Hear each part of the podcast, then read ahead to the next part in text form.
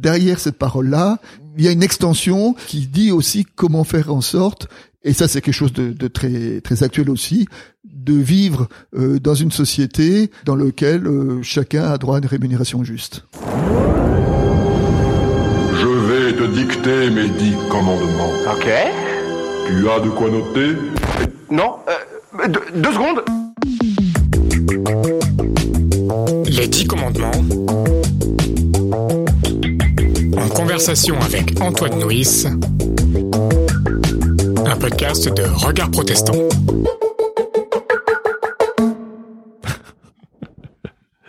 Bon, allez. On est parti On est sur, parti, on y va. euh, sur, euh, Tu ne commettras pas de vol là. exactement. Bonjour à toutes et à tous. Bienvenue sur les dix commandements, un podcast en conversation avec le théologien Antoine Nuis. Bonjour Antoine. Bonjour Jérémy.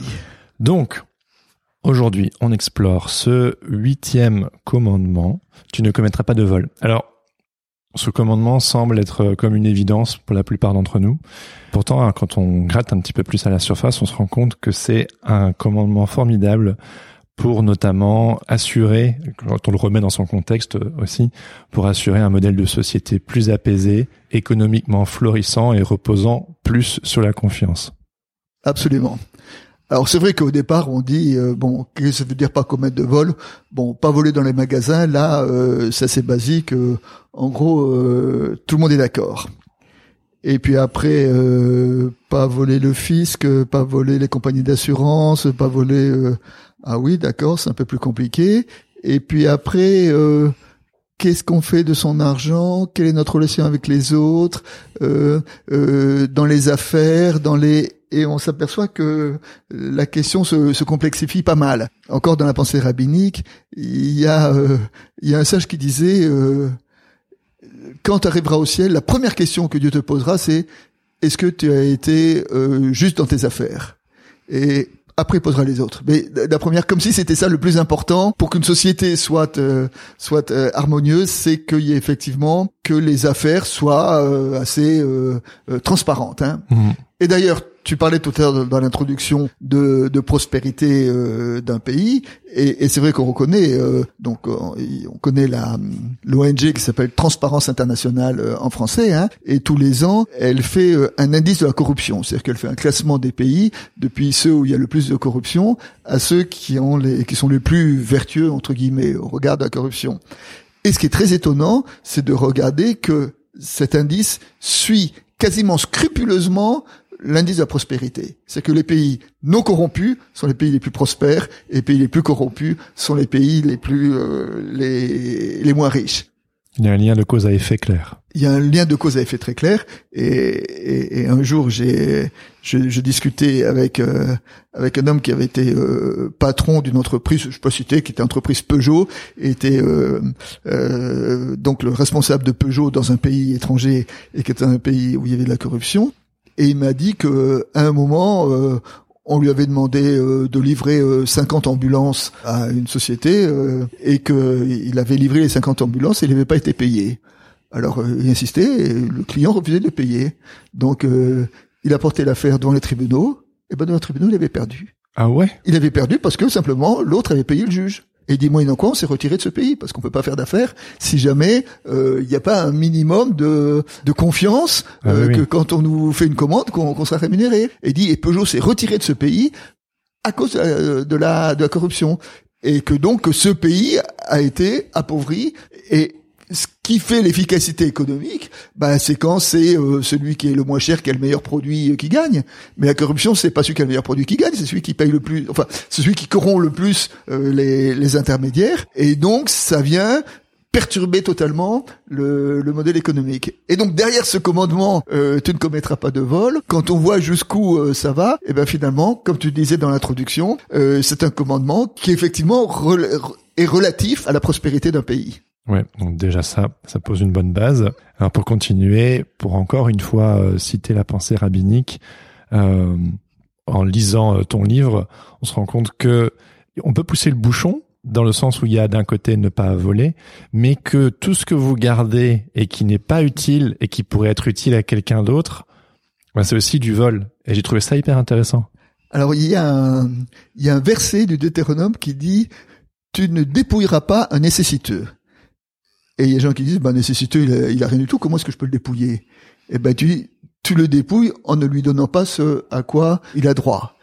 Et là, on retrouve dans le Premier Testament un certain nombre de prescriptions. Euh, tu retiendras pas la paye de l'ouvrier euh, jusqu'au lendemain. Si tu prends en gage le manteau de ton prochain, tu lui rendras pour la nuit pour qu'il ait pas froid et pour que et pour qu'il puisse euh, travailler. Si tu es grossiste, tu ne spéculeras pas, tu ne retiendras pas ton grain pour faire monter les prix, pour pouvoir vendre plus cher, etc. Enfin, il y a un certain nombre de, de prescriptions comme ça, euh, en disant que voilà que de ne pas voler, c'est pas simplement ne pas voler, mais c'est aussi être euh, respectueux, ne pas chercher de spéculer. Et puis il y a, il y a cette parole. Alors cette parole que tu évoquais, qui en fait vient d'un père de l'Église. Ok. C'est ouais, c'est le père euh, Eusèbe de Césarée qui disait au moment de la famine de la Cappadoce, il disait il appartient au pauvre qui a froid le manteau que tu gardes chez toi que tu n'utilises et que tu n'utilises pas. Il appartient à celui qui a faim euh, le grain qui est dans ton frigidaire et que tu ne vends pas. Et c'est-à-dire que derrière cette idée, il y a aussi euh, le fait que les les besoins matériels de ton prochain sont pour toi un besoin spirituel, une nécessité, une question spirituelle, une question spirituelle, et que en humanité, je suis aussi responsable d'être dans une société qui puisse accorder à chacun euh, le droit de vivre euh, dignement ou la possibilité de vivre dignement. Et d'ailleurs, euh, la parole "tu ne commettras pas de, de vol", étymologiquement, le verbe euh, commettre de vol, c'est le verbe kidnapper. Ah oui. On pourrait traduire "tu ne kidnapperas pas". Et alors par extension, parce que voler quelqu'un, c'est kidnapper quelque chose de sa de de, de sa personne. Mais au-delà de ça, euh, kidnapper une personne, c'est ne pas lui donner euh, les moyens de vivre dignement. Et donc euh, derrière cette parole-là, il y a une extension qui dit aussi comment faire en sorte, et ça c'est quelque chose de, de très très actuel aussi, de vivre euh, dans une société dans laquelle euh, chacun a droit à une rémunération juste. Ouais. C'est mettre euh, l'être humain au-dessus du système Absolument. Et faire en sorte de pas exploiter. euh, Voilà que voilà que euh, la dignité de mon prochain, euh, c'est aussi une question euh, qui me qui me concerne. Si je me trompe pas, dans les dans la tradition juive ou dans les textes bibliques, il y avait euh, deux bonnes illustrations avec euh, la libération des esclaves et euh, au niveau des terres, comment ça s'appelle encore exactement? Alors la redistribution des terres. Alors ça c'est les, les lois du, du jubilé. Les lois du jubilé, c'est de dire que d'abord tous les euh, tous les sept ans, euh, il y avait les années euh, sabbatiques. Alors les années sabbatiques, elles étaient marquées par la jachère de la terre, Mhm. donc euh, le sabbat de la terre, hein, donc euh, le repos de la terre. La terre tranquille. la Terre aussi euh, a droit à son repos. Alors euh, aujourd'hui où euh, les préoccupations euh, écologiques deviennent plus urgentes, dire que dans la Bible disent la Terre doit être respectée et on doit aussi ne pas surexploiter la Terre. hein, écolo. je veux dire, il peut y avoir des, des résonances euh, pour notre euh, et des paroles qui sont adressées à notre à notre monde euh, très actuel.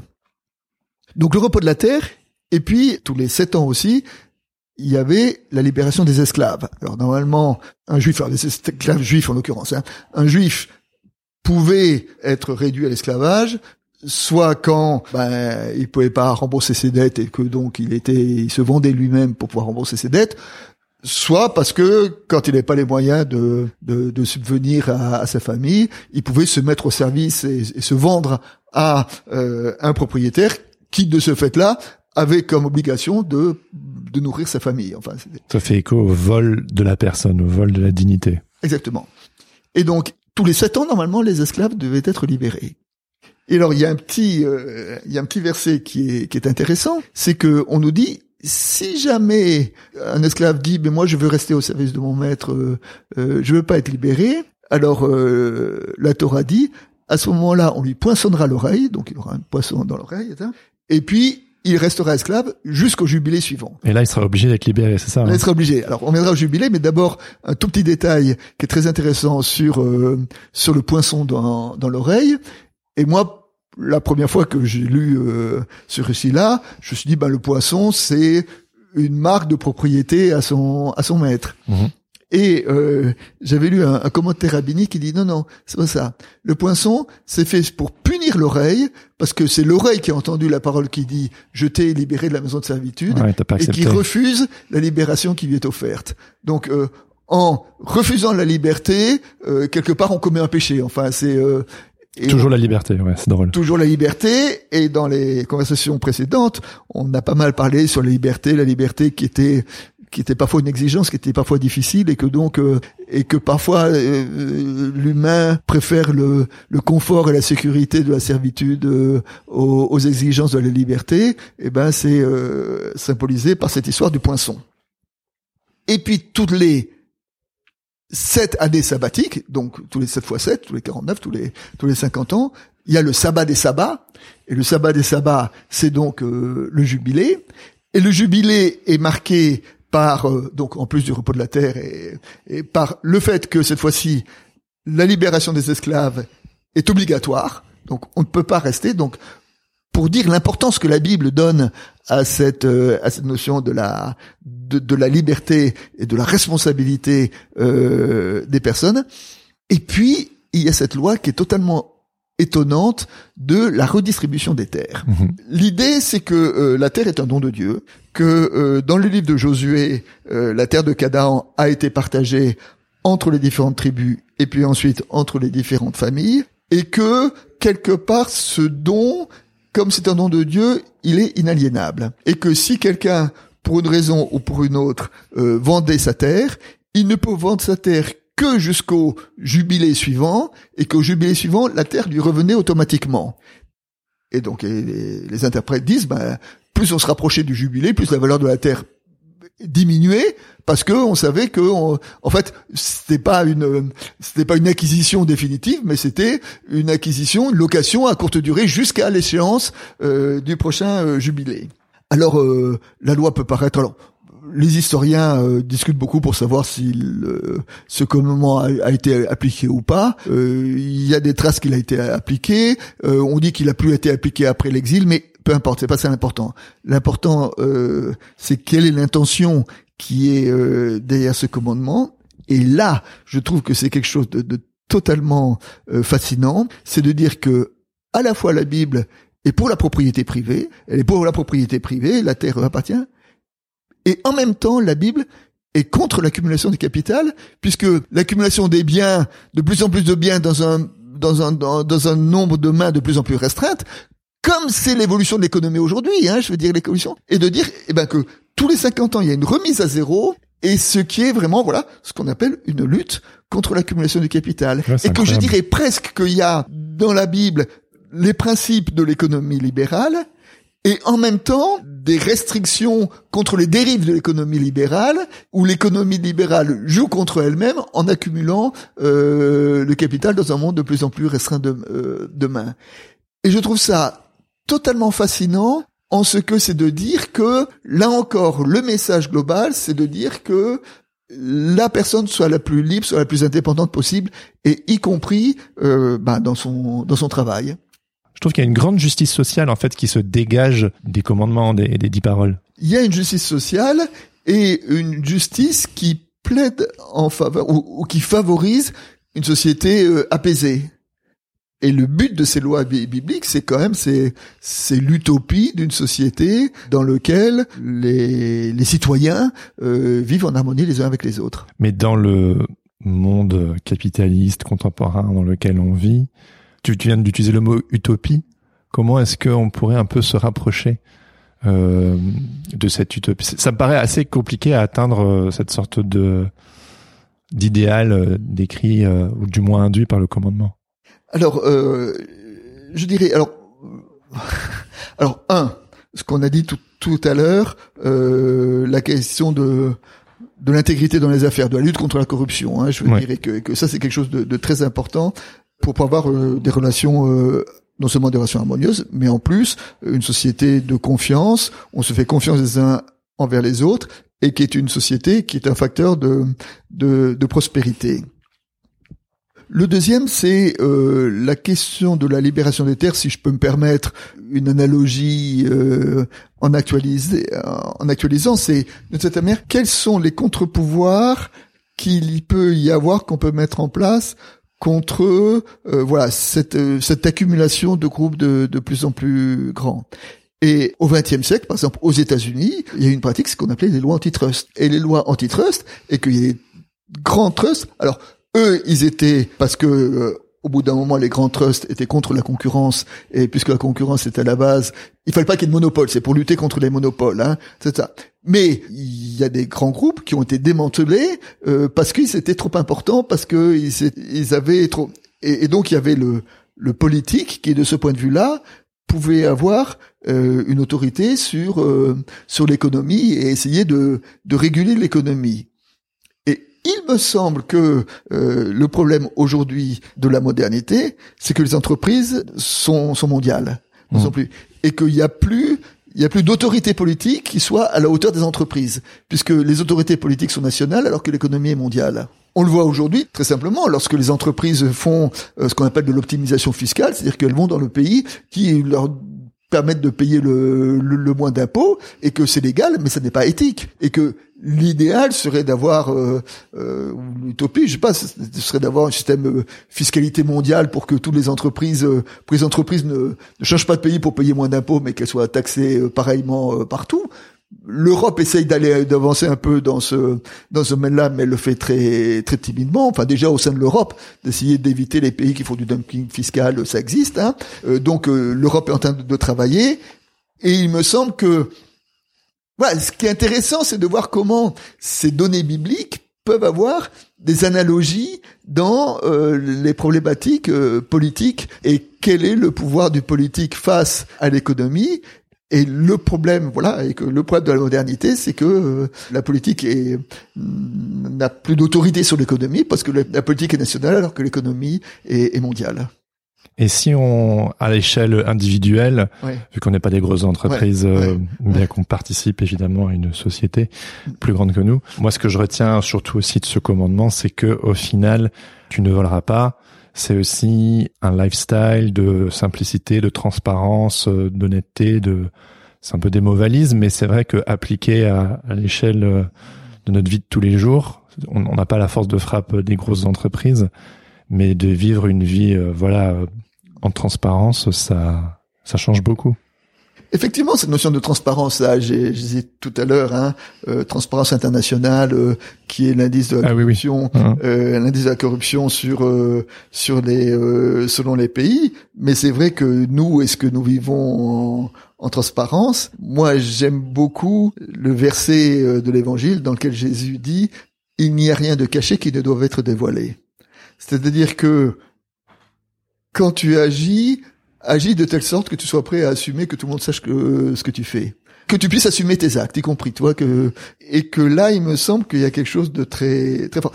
Platon euh, dans un de ses livres euh, raconte l'histoire de, de l'anneau de Gigès. Alors l'anneau de Gigès c'est l'histoire la suivante. C'est l'histoire euh, d'un berger qui, à un moment, a une brebis qui s'égare dans l'infractuosité d'un rocher. Donc, euh, il va chercher sa brebis. Et puis, là, caché euh, derrière le rocher, il découvre un anneau, une bague, un peu bizarre. Il regarde cette bague, il la met autour de son doigt, et puis il y a le, chaton de la bague là, et puis tiens, tout à coup il tourne, il tourne le chaton de la bague, et tout à coup il s'aperçoit que quand il tourne le chaton de la bague, il devient invisible. Ok. C'est le Seigneur des Anneaux, ça. Et alors, euh, oui, peut-être. Et alors, il devient invisible. Et alors, euh, qu'est-ce qu'il fait de ce pouvoir-là? Eh ben, il utilise ce pouvoir-là pour euh, s'introduire dans le dans le dans le palais du roi parce que en tournant il peut rester invisible donc il passe tous les gardes etc donc il, arrive jusque dans la chambre royale et puis dans la chambre de royale euh, comme il a cette capacité euh, il se débrouille pour pour séduire la reine et puis il se débrouille pour pour se débarrasser du roi et donc il, se comporte et pour acquérir le pouvoir et la richesse et euh, Platon, je ne me rappelle plus si Platon ou Socrate, mais enfin c'est euh, euh, Platon parle de Socrate, dit si on avait la possibilité d'être invisible, c'est-à-dire si tu avais la possibilité d'être invisible, qu'est-ce qui t'empêcherait de rentrer dans un magasin et de piquer la caisse, en sachant que personne ne saurait? Mmh. Et lui, il avait une vision un peu négative de l'homme en disant personne ne résisterait, tout le monde irait piquer dans la caisse. Alors bon, là, je, je, je laisse Platon à son à son à son pessimisme, mais euh, c'est c'est la grande question. C'est la grande question, c'est comment est-ce qu'on se comportait si on était sûr de ne pas être pris quand on quand on agit mal, si on était sûr, qui le ferait, qui serait assez intègre pour le faire? Eh ben, la Bible nous dit euh, tu ne voleras pas. Après, je renvoie chacun à sa conscience de qu'est-ce qu'il ferait dans cette situation-là. Mais malheureusement, les anneaux du geste n'existent pas. Malheureusement ou, malheureusement ou heureusement, je ne sais pas. Oui, Ouais, heureusement peut-être. Euh, ben, tout ce sujet autour de la transparence me fait penser à la vérité et du coup me fait penser au prochain commandement qu'on explorera ensemble dans le prochain épisode. Tu ne porteras pas de faux témoignages. Les commandements sont évidemment toujours liés. Et euh, du coup, on va en rester là pour aujourd'hui. Merci beaucoup Antoine. Et euh, on vous donne rendez-vous dans le prochain épisode pour explorer ce nouveau commandement. À très bientôt. Les dix commandements. En conversation avec Antoine Nuis. Réalisé et présenté par Jérémy Kleiss. Un podcast de Regard Protestant en partenariat avec Fréquence Protestante.